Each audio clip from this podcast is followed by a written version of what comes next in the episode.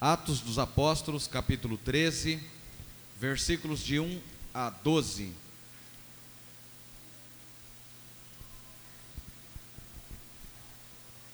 Havia na igreja de Antioquia profetas e mestres, Barnabé, Simeão, chamado Níger, Lúcio de Cirene, Manaém, que tinha sido criado com Herodes, o tetrarca, e Saulo.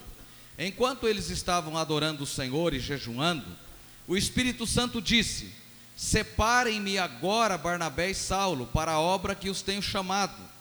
Então, jejuando e orando, e impondo as mãos sobre eles, os despediram. Barnabé e Saulo, enviados pelo Espírito Santo, foram até Seleucia e dali navegaram para Chipre. Quando chegaram em Salamina, começaram a anunciar a palavra de Deus nas sinagogas judaicas. Tinha também João como auxiliar.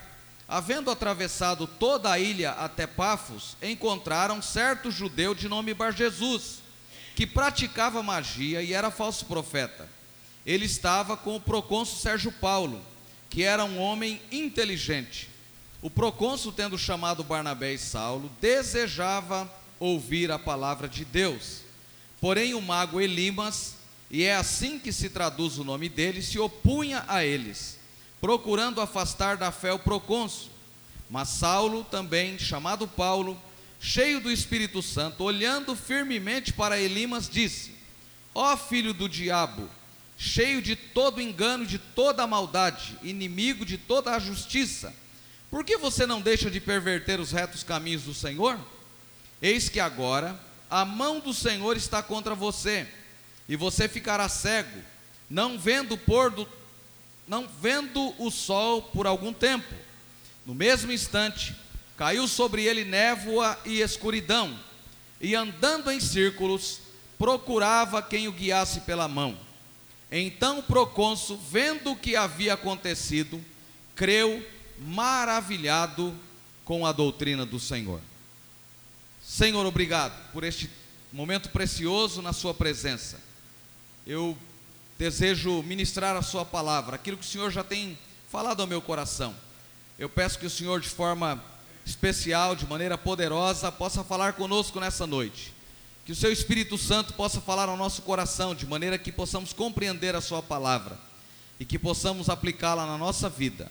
O Senhor conhece o nosso coração, o Senhor conhece, ó Deus, o mais profundo do nosso coração. Fala conosco, que não haja resistência a ouvir a Sua voz nessa noite, mas que o nosso coração se quebrante diante do Senhor. Eu oro agradecido em nome de Jesus. Amém. Pode se assentar. Esse texto ele é bastante enriquecedor. Esse texto é, mostra para a gente sobre a igreja de Antioquia. É, essa, essa igreja estava, na verdade, estabelecida na cidade de Antioquia da Síria. Essa igreja, ela foi fundada é, em um momento histórico de grande crescimento da igreja de Deus. Você pode olhar a Atos capítulo 6, versículo número 7. Atos capítulo 6, versículo 7. A palavra de Deus crescia, e em Jerusalém o número dos discípulos aumentava. Também um grande número de sacerdotes obedecia à fé. Eu vou desligar esse ventilador aqui. O texto diz que a palavra de Deus crescia, a palavra crescia, e em Jerusalém o número de discípulos aumentava. Também um grande grupo de sacerdotes obedecia à fé. Era muita gente, não apenas pessoas simples, mas muita gente sendo alcançada pelo Evangelho. O livro de Atos é um livro histórico, ele narra a, história da igreja.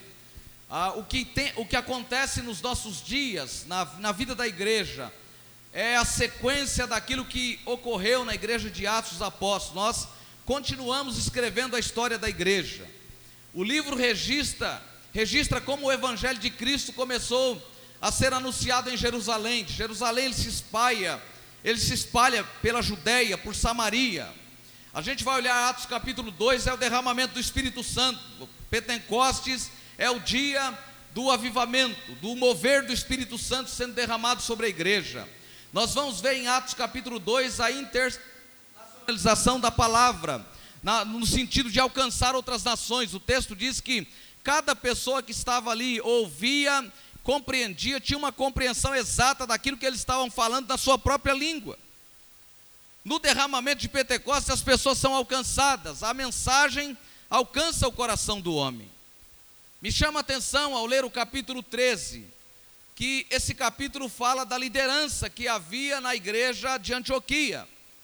Essa igreja é uma igreja ainda em crescimento, essa igreja é uma igreja ainda em plantação. E você olha para o texto e diz que a igreja de Jerusalém ela se tornou como se fosse uma igreja mãe da igreja de Antioquia. E você vai observar que essa igreja, a igreja de Jerusalém, ela contribui, ela é uma bênção para a vida da igreja de Antioquia.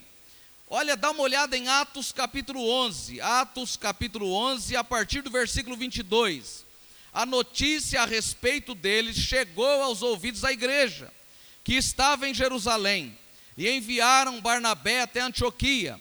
Quando ele chegou e viu a graça de Deus, ficou muito alegre e exortava todos a que com firmeza de coração permanecesse no Senhor, porque era homem bom, cheio do Espírito Santo e de fé, e muita gente se uniu ao Senhor. Depois, depois Barnabé foi a Tarso à procura de Saulo, e quando o encontrou, levou-o para Antioquia e durante um ano inteiro se reuniram naquela igreja e ensinaram numerosa multidão. Em Antioquia, os discípulos foram pela primeira vez chamados cristãos. Então, olha a importância dessa igreja. Barnabé é enviado, a igreja de Jerusalém envia Barnabé para Antioquia. Barnabé vê a necessidade de ensino dessa igreja. E ele busca Saulo, e Saulo, o Paulo agora convertido, ele vem e o texto diz que ele, eles passaram um ano ensinando essa igreja. Eles passaram um ano trabalhando com essa igreja. E o resultado do trabalho deles a, a, a, tem uma informação preciosíssima no final do versículo 26. Em Antioquia, os discípulos foram pela primeira vez chamados cristãos. Isso aqui nada mais é do que pequenos cristos. Ser chamado cristão significa exatamente ser chamado de pequenos cristos. Os discípulos têm uma identificação de que eles parecem com Jesus. Eles não apenas pregam a palavra, eles não apenas ensinam o evangelho, mas eles têm a aparência de Jesus, a mensagem deles é a mensagem de Jesus, e por isso eles são identificados como pequenos cristos. Barnabé fica maravilhado com o que acontece em Antioquia. Atos capítulo 4, versículo 36, Barnabé, um levita natural de Chipre, tornou-se líder da igreja de Antioquia. Simão, também chamado Níger, que significa negro, provavelmente um africano. Alguns estudiosos sugerem que esse Simão aqui era o mesmo sirineu que ajudou Jesus a carregar a cruz. O versículo primeiro dá informação do nome desses homens: Barnabé, Simão, Lúcio, Apenas é dito que ele era um cristão e que morava em Sirene, ele era de Sirene. Manaém, um homem que foi criado por Herodes, o, o texto diz isso, o tetrarca, isso é o Herodes Antipas. E o texto fala de Saulo de Tarso, antes de ser enviado em suas conhecidas viagens missionárias pela própria igreja de Antioquia. O apóstolo Paulo esteve entre a liderança dessa igreja, entre essa comunidade. E é importante ressaltar que a liderança dessa igreja refletia exatamente essa diversidade étnica e cultural. Eram pessoas de vários lugares, de várias nacionalidades. Era gente de todo lugar que agora na igreja eles anunciam o evangelho, eles trabalham em prol do reino. Pessoas que eram diferentes, que pensavam diferentes, mas estão agora unidas pelo mesmo propósito, pelo mesmo objetivo. A igreja de Antioquia foi uma potência missionária no primeiro século. Foi uma igreja importante, a base da evangelização do mundo grego-romano. Eles são bênçãos, eles são instrumentos para ensinar este povo. A igreja de Antioquia era uma igreja comprometida com as questões sociais. Atos capítulo 11, do versículo 27 ao 30, vai nos mostrar que eles enviam uma generosa oferta, uma ajuda para os crentes de Jerusalém.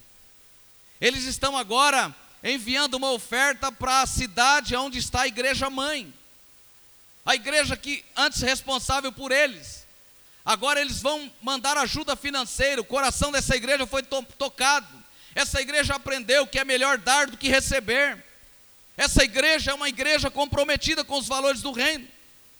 O Espírito Santo, através da igreja de Antioquia, comissiona Paulo e Barnabé.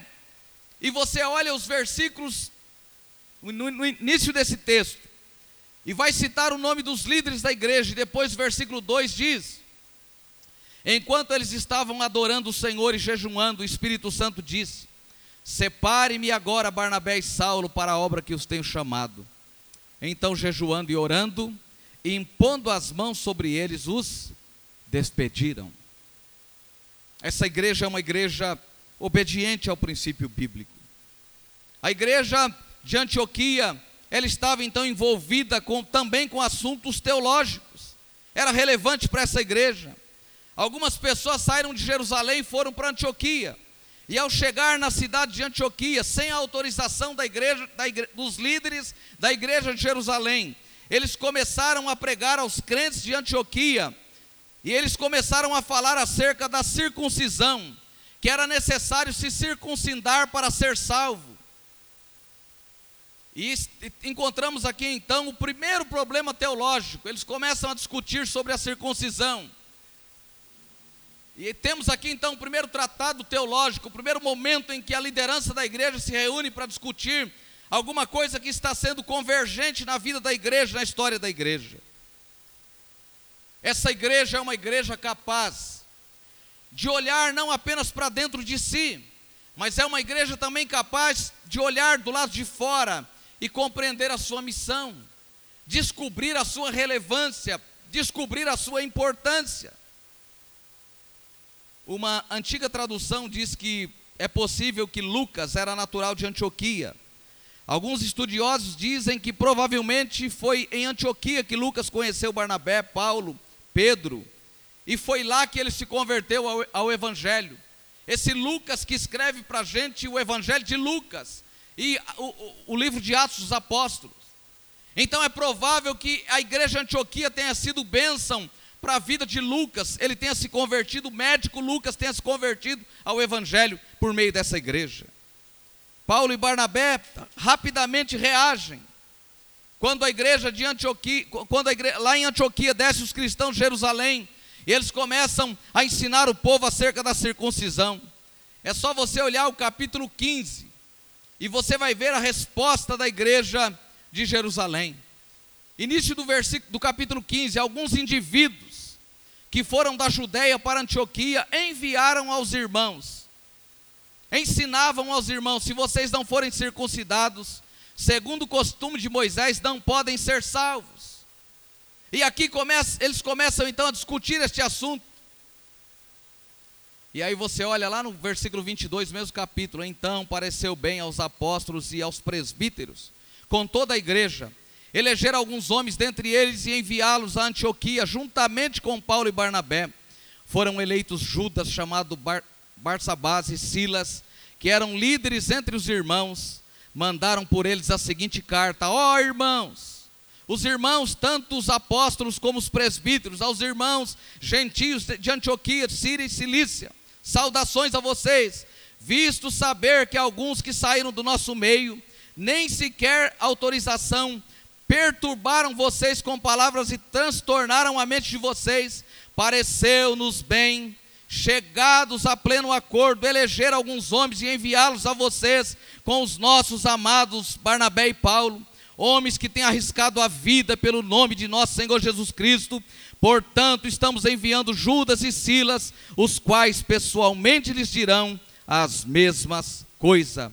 Pois, pois pareceu bem ao Espírito Santo e a nós, em não impor a vocês maior cargo além dessas coisas essenciais. Olha que coisa interessante, que notícia preciosa que nós temos dessa igreja. Eles se deparam com este problema da circuncisão, mas a igreja de Jerusalém, preocupada, elegem dois homens e somado aos apóstolos, eles vão a Jerusalém, eles vão a Antioquia e eles querem sanar essa situação na igreja. Ao ler este texto, o Espírito Santo falou ao meu coração muito claro. E pelo menos duas lições importantes eu preciso tirar deste texto para a minha vida como pastor, como líder cristão. Eu quero falar com vocês, ministro, igreja, o ministro, a igreja e a missão. Nós vamos observar aqui uma liderança. O capítulo inicia, o capítulo 13 inicia citando o nome do, do, de alguns líderes, Barnabé, Simeão, chamado Níger, Lúcio de Sirene, Manaém, que tinha sido criado por Herodes. Cita o nome desses líderes. Eles têm a, a responsabilidade de trabalhar na igreja de Jerusalém, mas lá tem uma igreja que, juntamente com esses líderes, tem a responsabilidade de propagar o evangelho de Jesus. Pelo menos duas lições nós podemos tirar deste texto. Primeiro, é que a autoridade da igreja é fruto da sua obediência a Deus. Tanto nós líderes como a igreja de Jesus, ela só tem autoridade estando em total submissão, em obediência ao próprio Jesus. Nem o ministro, nem a liderança, nem a igreja é maior do que a missão. Porque a missão que a igreja tem, a missão que a liderança tem, é a missão do próprio Cristo. A mensagem que nós portamos, a mensagem que nós pregamos, não pode ser fruto da minha conclusão, do meu raciocínio, da minha vontade. Jamais eu posso usar o altar em qualquer circunstância para dizer o que eu quero, que é a minha vontade, o que vai satisfazer o meu coração. A minha mensagem deve ser a mensagem do Cristo ressurreto, do Cristo crucificado.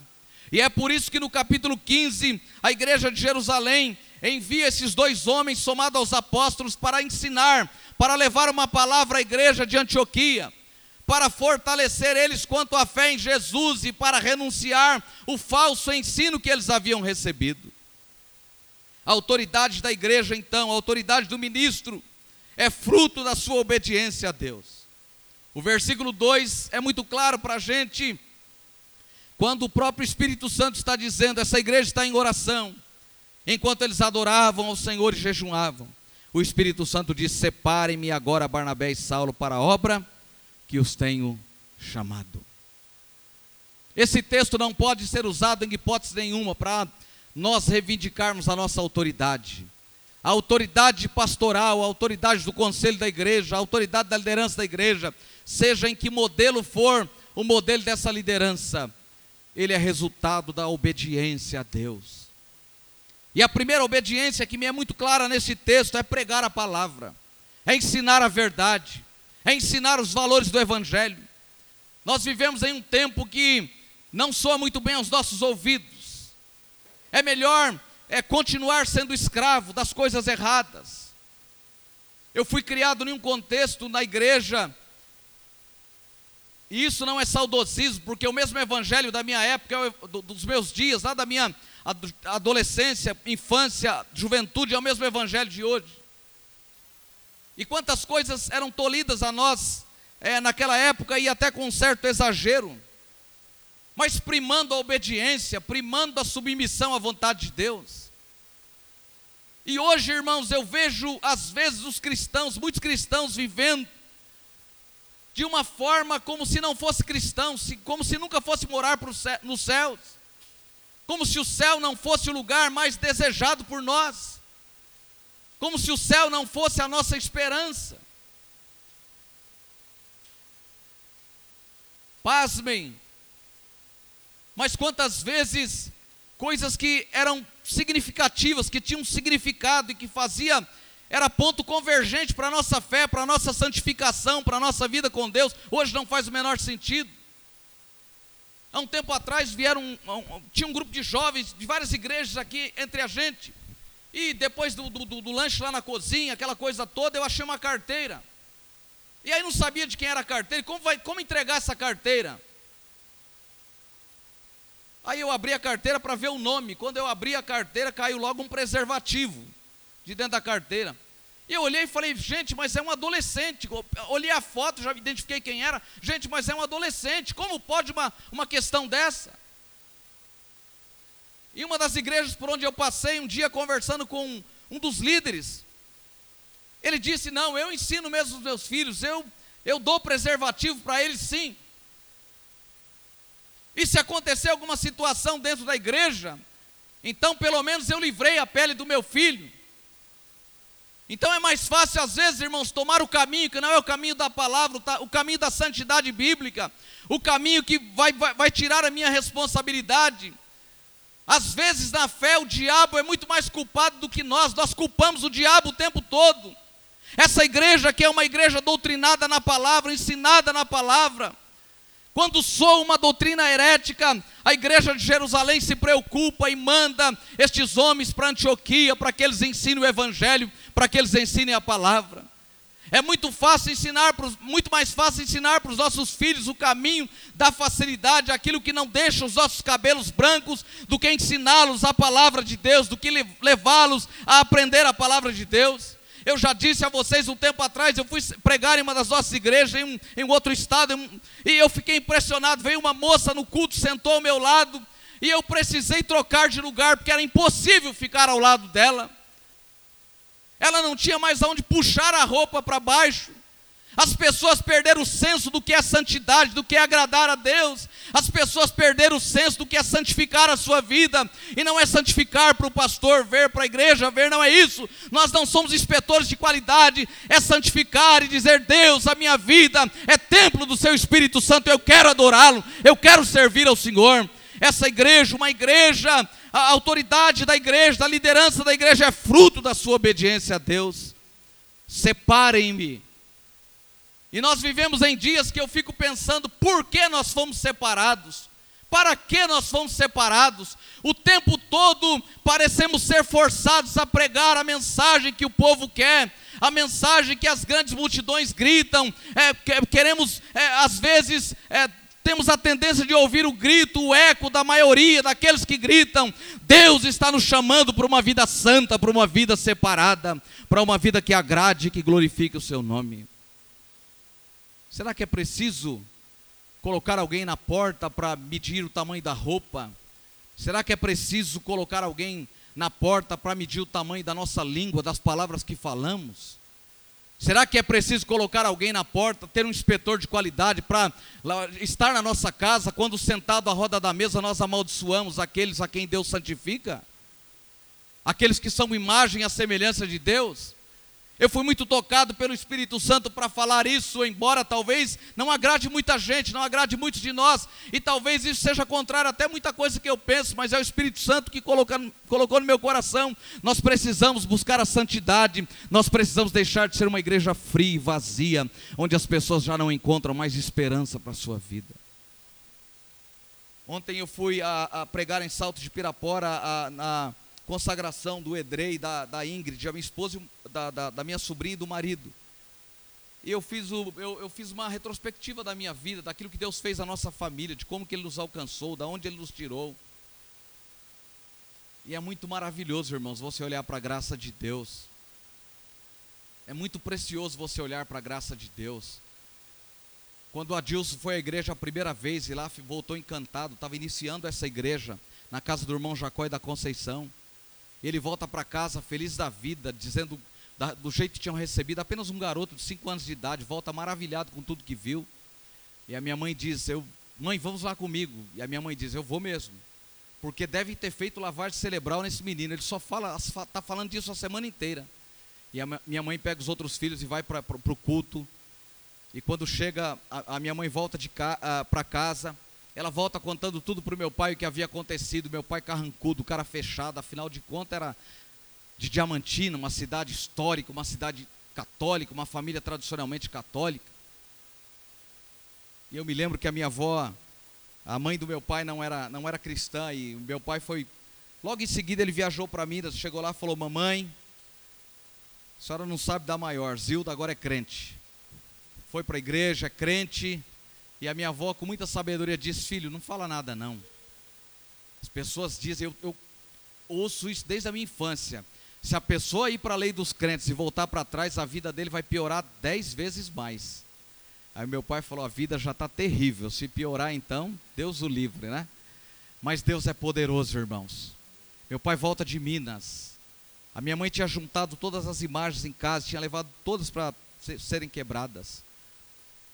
Eu corri para fofocar para o meu pai, ele falou: não fala nada não, fica quietinho, não fala nada não.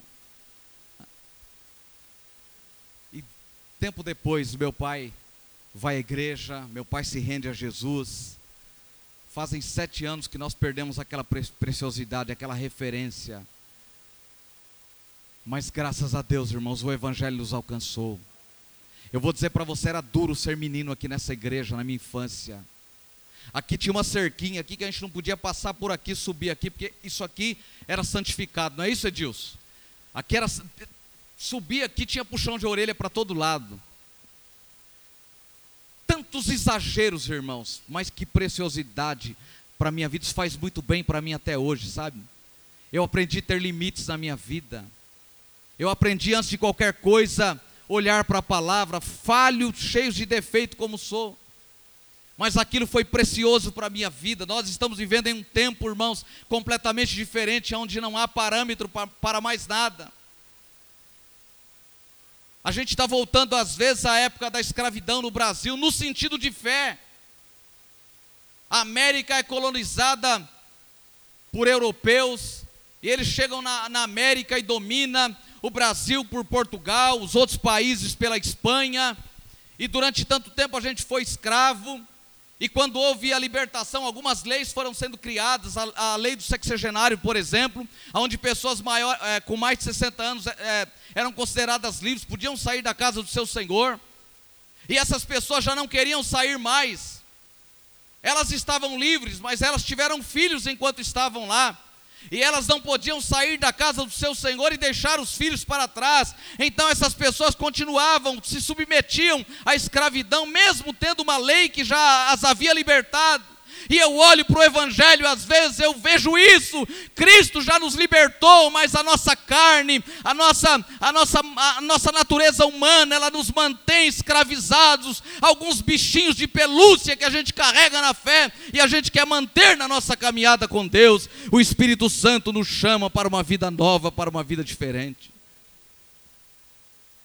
Fora da vontade de Deus, ficamos desprovidos de autoridade. Ela vem de Deus, ela emana em Deus. Cada um tem a sua peculiaridade. Havia na igreja de Antioquia pessoas que, profetas, mestres, cada um ocupava a sua função, cada um estava no seu lugar. Mas todas elas exerciam o dom que Deus havia confiado a eles.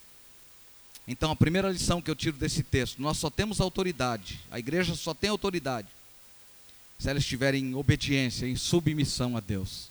Submissão é estar debaixo é perguntar para Ele e Ele vai nos dizer o que precisamos fazer. A segunda coisa que esse texto me ensina é que o ministério do líder na igreja, o ministério da liderança, eu chamaria isso de ministério pastoral, a missão da igreja, ela deve ser feita no poder do Espírito Santo. No poder do Espírito Santo. Eu tenho pedido muito para Deus me encher do seu Espírito Santo, para eu discernir o meu próprio coração, para eu discernir a, a vontade de Deus para a minha vida, para eu discernir aquilo que me conduz a uma vida santa, uma vida separada, uma vida que glorifica a Deus, uma vida que exalta a Deus. Esse texto vai trazendo para a gente uma narrativa a partir do versículo 4. O texto diz que Barnabé e Saulo, eles foram enviados pelo Espírito Santo. E eles foram a Seleucia, e dali eles navegaram e foram até Chipre. E aí o texto diz, versículo 5: Quando chegaram a Salamina, começaram a anunciar a palavra de Deus nas sinagogas judaicas. O chamado da igreja é para anunciar a palavra de Deus. Diga para quem está ao seu lado: o seu chamado é para anunciar a palavra de Deus. Diga para quem está ao seu lado. O seu chamado é para anunciar a palavra de Deus. O meu chamado é para anunciar a palavra de Deus. E é interessante que, na missão dessa igreja, eles encontram lá um, um falso profeta. Olha o versículo número 6. havendo atravessado toda a ilha até Pafos, encontraram certo judeu de nome Bar Jesus, que praticava magia e era falso profeta. Então eles estão anunciando a palavra e de repente entre eles é inserido alguém que está trazendo um ensino completamente diferente do ensino de Jesus.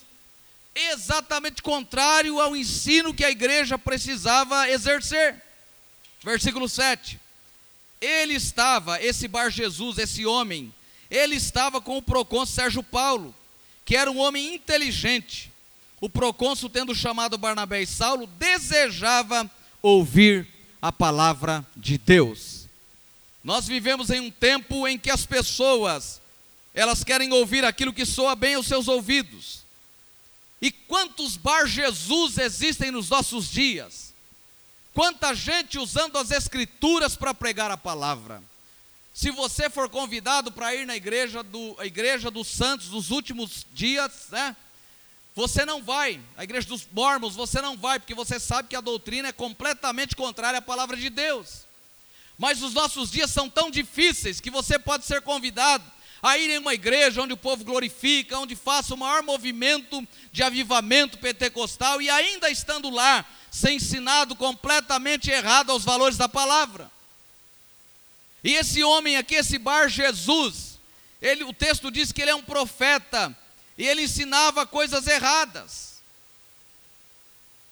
Ele praticava magia e era um falso profeta. Mas nessa comitiva, eles encontram um homem chamado, que era um procônsul, chamado é, Paulo Sérgio, esse homem quer, Sérgio Paulo, e esse homem quer ouvir, o texto diz, desejava ouvir a palavra de Deus.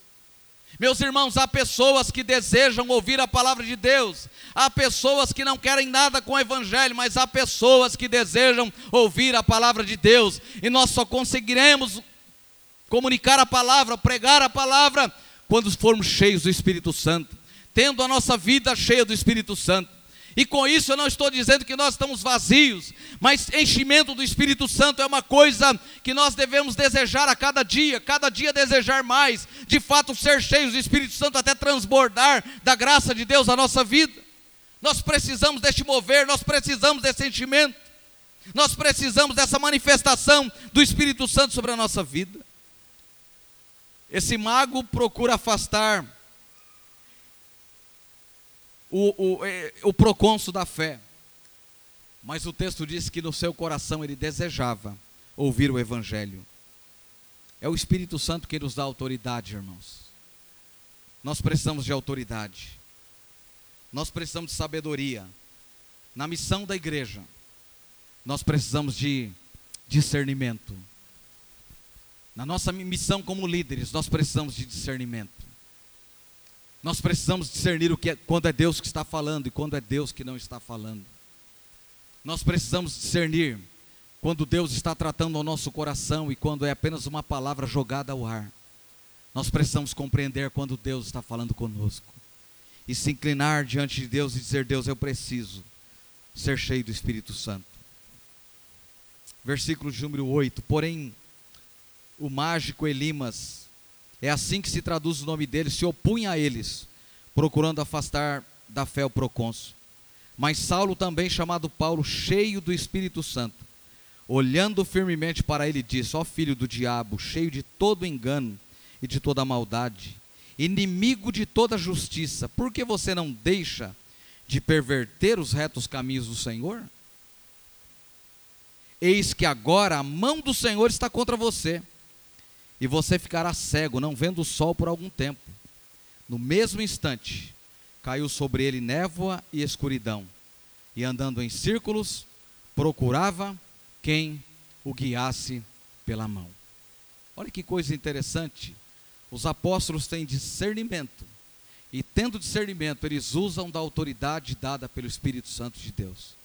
E eles não temem, eles dizem: Ó filho do diabo, cheio de todo engano, de toda maldade, você é inimigo de toda justiça. Por que você não deixa de perverter os retos caminhos do Senhor?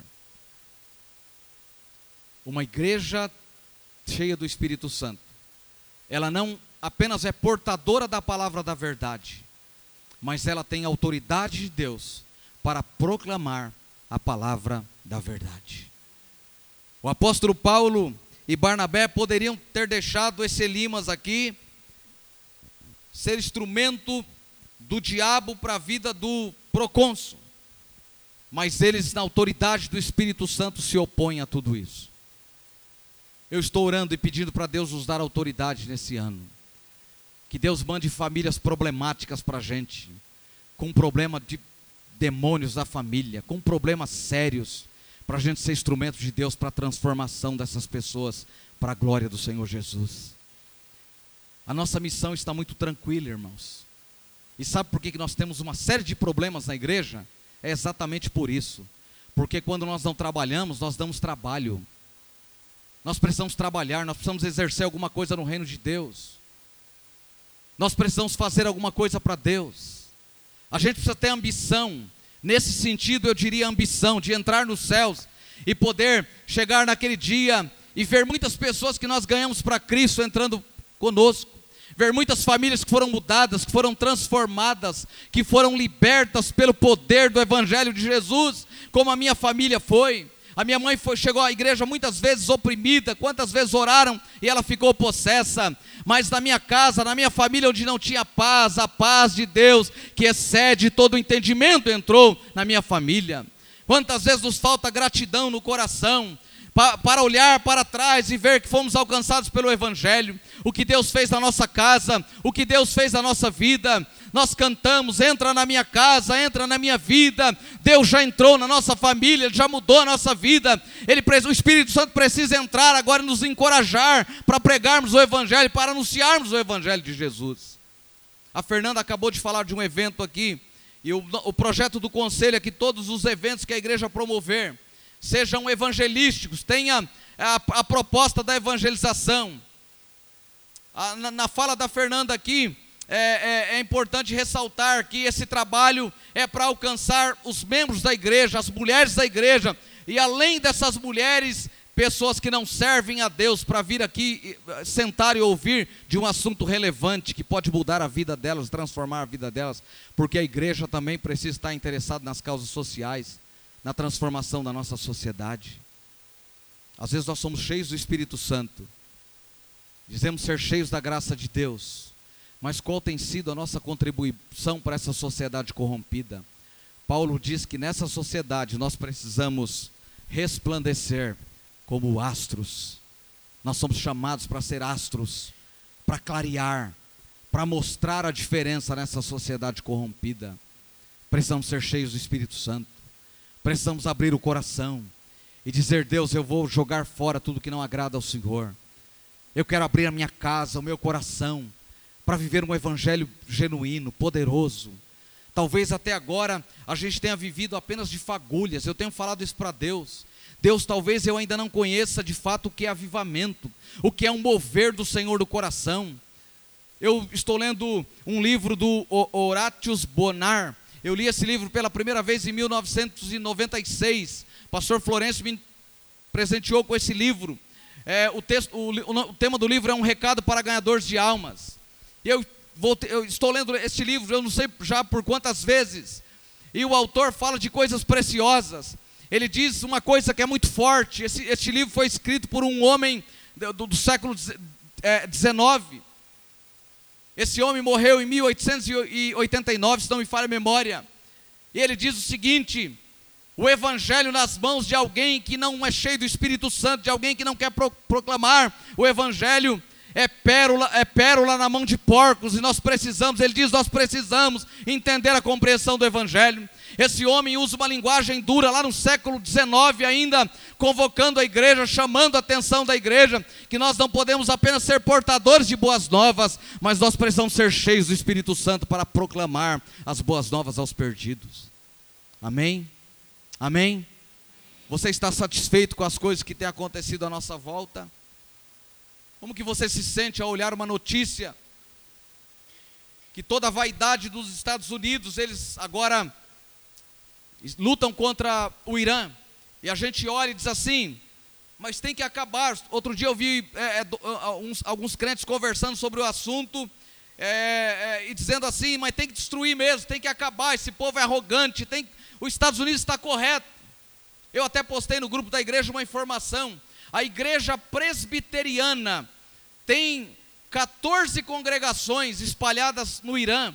Eles têm 5 mil membros. Enquanto nós estamos, muitos cristãos aqui estão dizendo assim: tem que acabar, tem que jogar bomba, tem que destruir mesmo. Sabe qual é a oração da igreja presbiteriana no Irã? Deus, não, não estão orando, Deus, nos livre de ser bombardeados, de morrermos, mas eles estão orando dizendo: Deus, traga um avivamento à igreja iraniana, traga um avivamento ao nosso coração. Irmão, será que não está precisando cair uns mísseis do Brasil também, para nós nos despertarmos e pedir um avivamento na nossa vida? Nós estamos às vezes preocupados com tantas outras coisas, a pessoa chorando ao nosso lado. Todo, todos os dias temos notícias horríveis. Essa semana, um pai que, que um jornalista esportivo que tira uns dias de férias com a, a, sua família, o seu filhinho mais velho de 5 anos de idade que cai do quinto andar e aquele homem perde o seu filho quantas tragédias. Outro dia tinha um jornalista esportivo é, falando é, abertamente sobre o segundo filho que ele havia perdido ano passado. O segundo, dois filhos morreram de forma terrível. Um tirou a sua própria vida, o outro é, é, é, é entrou no mundo da, das drogas, do pecado e acabou destruindo a sua própria vida. Será que essas coisas não inquietam o nosso coração? O que mais nós queremos de Deus, além da graça que foi nos revelada, nós precisamos ser instrumentos de Deus para a proclamação do Evangelho. Eu não estou fazendo voto de pobreza e dizer que a gente não tem que pedir bênçãos. Eu não quero dizer isso, eu, não seria, eu seria egoísta ao dizer isso. Mas o que você tem pensado para 2020 no que tange a sua vida espiritual, aquilo que Deus espera de você, o que você tem pensado? Qual o seu projeto de vida para 2020? Qual o seu, o, o, proje seu projeto familiar para 2020? Deus nos chama para uma vida diferente, para uma vida cheia, para uma vida renovada, para uma vida transformada pelo poder do seu Espírito Santo. Eu convido você a colocar-se em pé. Eu convido você a colocar-se em pé.